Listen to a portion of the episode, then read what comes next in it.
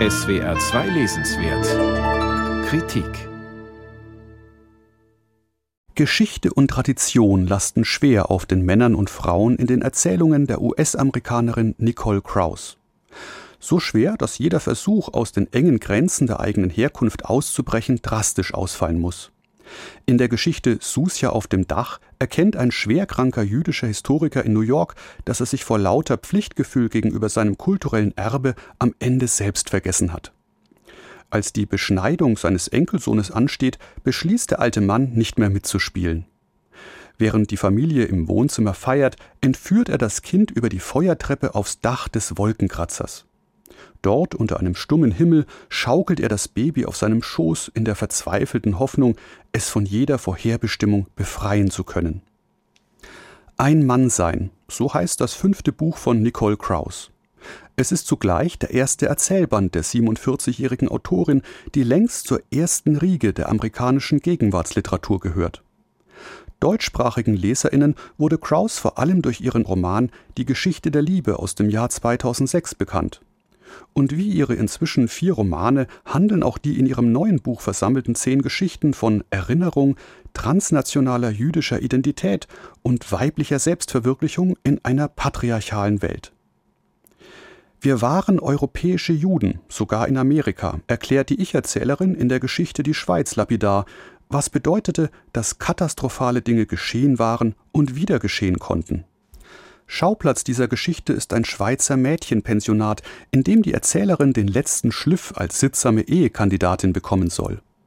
Erst im Rückblick erkennt sie den lebenslangen Einfluss ihrer damaligen Zimmergenossin Soraya, die sich auf eine sadomasochistische Beziehung mit einem Geschäftsmann eingelassen hatte. Noch Jahrzehnte später rätselt die Erzählerin, ob sie Soraya als Missbrauchsopfer sehen soll oder als Beispiel für eine selbstbestimmte weibliche Sexualität. Wie viele von Kraus Erzählungen endet auch diese anders als erwartet.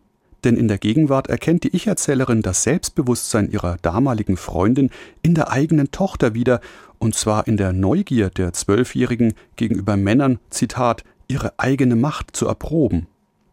Die Beziehung zwischen Eltern und Kindern ist in den Erzählungen von Nicole Kraus ebenso abgründig und ambivalent wie die zwischen den Geschlechtern.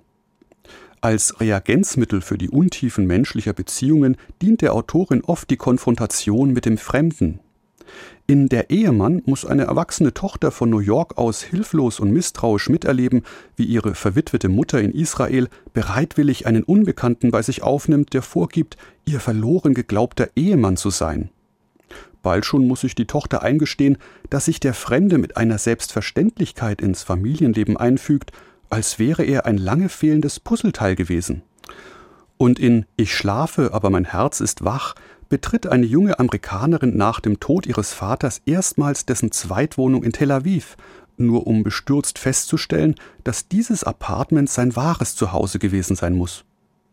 Doch was ist mit dem mysteriösen Mann, der eines Nachts auftaucht und sich verhält, als wohne er hier?